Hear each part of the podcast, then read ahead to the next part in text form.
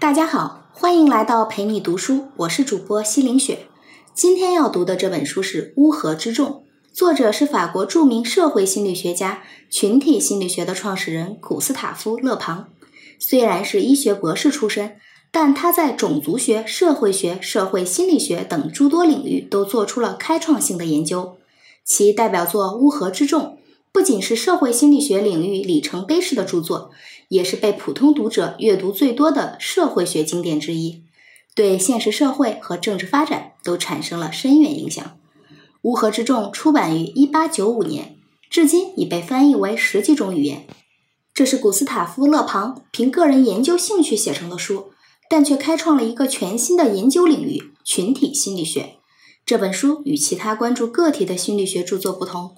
勒庞在书中对群体的心理特征进行了深入的分析解剖，语言生动流畅，观点大胆新颖，极大颠覆了人们的通常认知。书中的一些结论和预言也被很多历史事件所证明。下面我们来具体了解一下这本书里的内容。这本书里，作者通过群体心理、群体的意见与信念和群体的分类及特征三个方面介绍了群体心理学。那么，什么是群体呢？一群人凑在一块儿就是一个群体了吗？作者从心理学角度给出的答案是：群体是指个体的聚集体，不管这些个体在民族、职业、性别等等这些方面上有什么差异，聚集在一起后的他们都会呈现出一些新特点，它完全不同于群体里的个体所具备的特点。这群人的观念与想法逐渐变得一致。他们自觉的个性逐渐消失，形成了一种群体心理。当然，想要成为一个群体，一些特定的条件必不可少。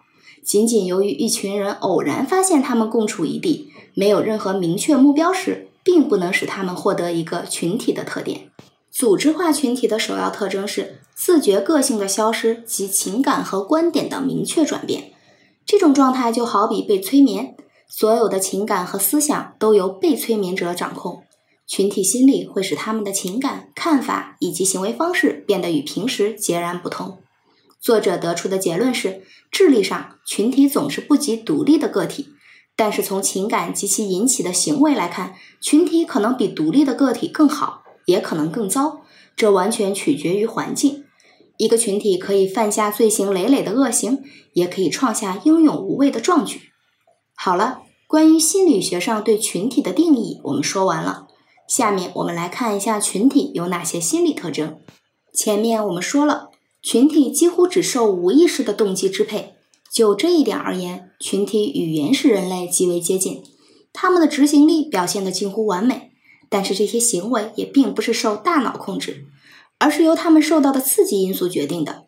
他们听从的冲动可能是仁慈或者残暴的，也可能是英勇或者怯懦的，但有一点不变。这些冲动总是极为强烈，就连个人利益甚至自我保护意识都无法控制它。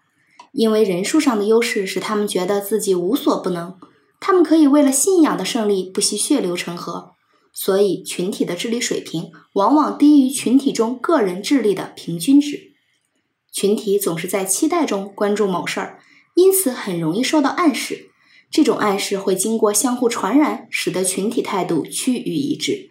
所以，他们只乐于接受简单明了的号召和主张，不会去关心证据和论述，不进行理性的分析和判断。越是迎合人群基本需求的简单主张，越容易得到群体的支持。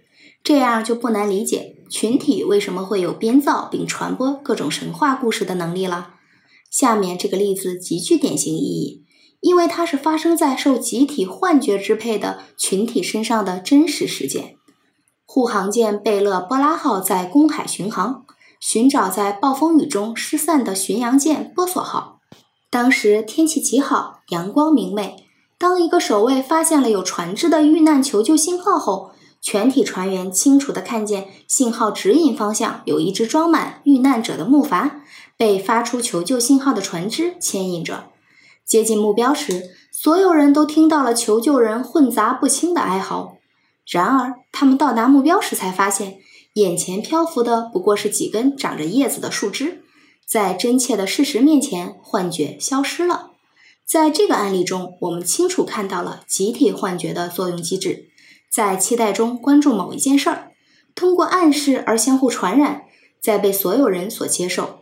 类似的例子还有很多，而大多情况发生在妇女和儿童身上，也就是最没有主见的人身上。所以，群体更容易受到暗示和侵袭。群体情感不论好坏，都会呈现出双重性：极端简单与夸张。他们无法对事物做出细致的区分，而是把事情看作一个整体，却常常忽视中间的发展过程。这种剧烈的情感会因为责任感的缺失而得到强化，因为他们知道，即便做错事儿也不会得到惩罚，而且人数越多，这一点就越肯定。这种人数上的优势而获得的巨大力量的情绪和行为，要么无比崇高，要么极其低俗，没有其他可能。由于群体惯于夸大自己的情感，所以特别容易被极端的态度所影响。因此，演说者要想激起群体的某种情感，必须言辞激烈，态度强硬。群体的情感简单而且极端，他们对待各种意见、思想和信念，不是全盘接受，就是一概否决。个体能够接受矛盾并展开讨论，而群体绝不可能。这种偏执常常与宗教信仰有关，并绝对控制着人们的思想。在公开集会上，演说者哪怕有丝毫要提出辩驳的迹象，就会立刻遭到群体的怒吼和痛骂。他们习惯对软弱无能者揭竿而起，对强权统治者俯首称臣，时而卑躬屈膝，时而肆无忌惮。但他们的革命本能并不是永远占据着主导地位。一般而言，他们的反叛与破坏行为的爆发总是十分短暂的，所以又很容易屈从于世俗的等级制度，变得保守。当拿破仑压制了一切自由，让每个人都强烈地感受到其铁腕政策时，向他欢呼喝彩的正是那些桀骜不驯的雅各宾党人。因此，群体同时具有着偏执、专横和保守的特点。在研究了群体的心理特点之后，我们知道了他的情感、思维以及推理模式。那么，群体的意见和信念到底是如何形成的呢？作者认为，影响群体意见和信念组成的因素有两个：间接因素和直接因素。间接因素是指使群体接受某类信念以后，他们会对其他信念完全的排斥，通过一些观念、思想的长期渗透，潜移默化地改变了人们的想法。使群体的诞生具备了思想基础，因此间接因素可以说是准备因素。那么，在这些准备因素长期而又持久的作用下，就促使群体的某类想法形成并且实施。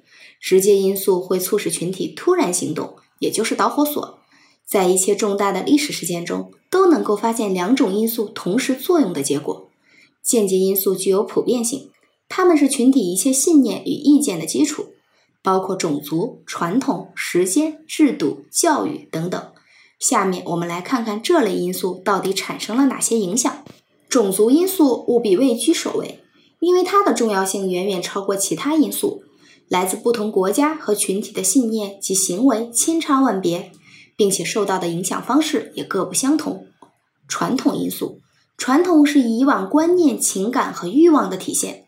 作者坚持认为，群体精神是保守的。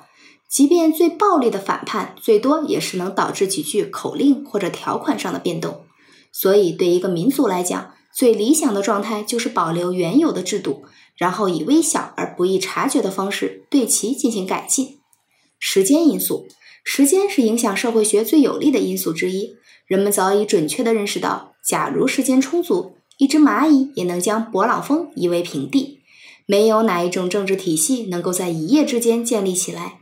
时间为群体意见和信念的产生提供了各种准备，成为他们生长的土壤。政治和社会制度因素，通常我们认为社会变革能够通过各种法令的颁布来实现。然而，作者认为观念、情感和习俗不会随法律制度的更改而变化。尽管革命能够更改制度的名称，却无法更改其本质。英国这个世界上最民主的国家，采取的仍然是君主立宪制。美洲的几个原属西班牙的共和国虽然实行的是共和制宪法，但国内极端暴虐的专制统治仍然非常猖獗。换句话说，决定他们命运的是民族特征，而不是实行的政治体系。最后一个是教育因素，教育在很大程度上可以改变一个人，使其不断完善。这是最被大众认可的主流观念。所以，要了解和预知群体中正在酝酿的各种想法和信念，就务必了解为这类信念提供的温床，那就是教育。教育能够使一个国家的年轻人了解这个国家的未来发展趋势。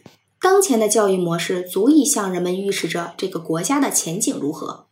以上就是书中作者例举的影响群体意见和思想的间接因素。那么，直接因素又有哪些呢？那就是语言因素、幻想因素、经验因素和理性因素。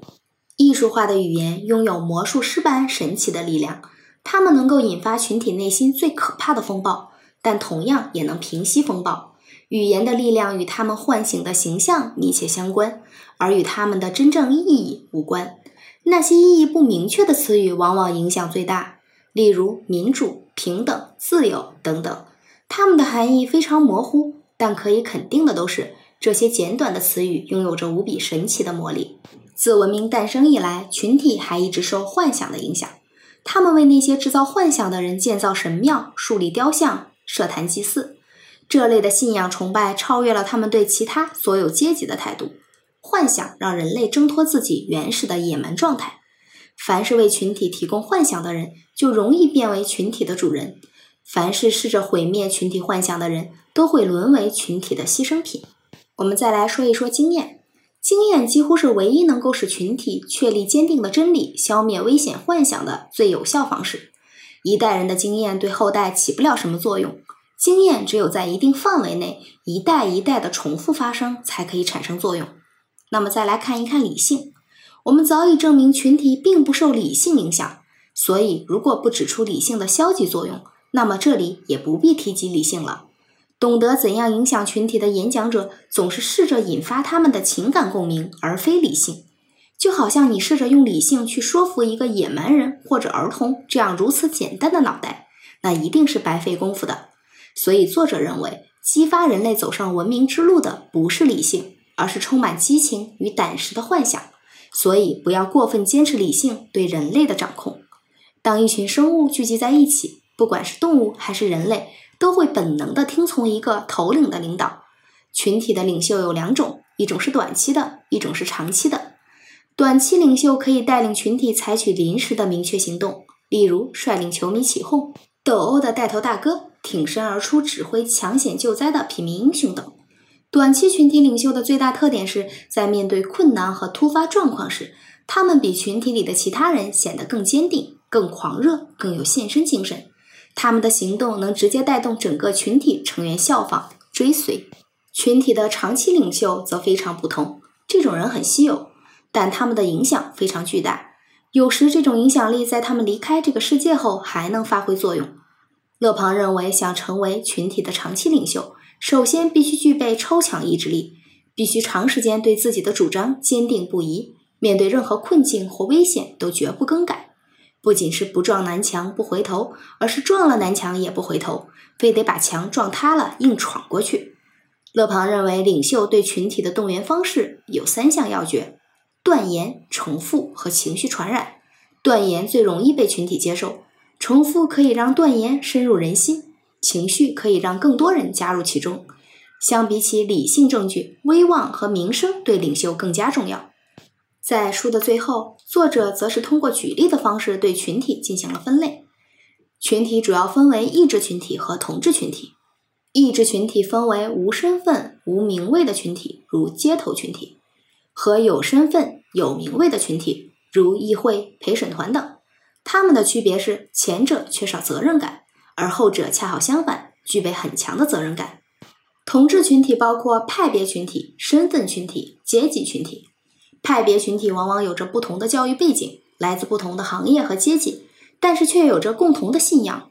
宗教和政治派别就属于典型的派别群体。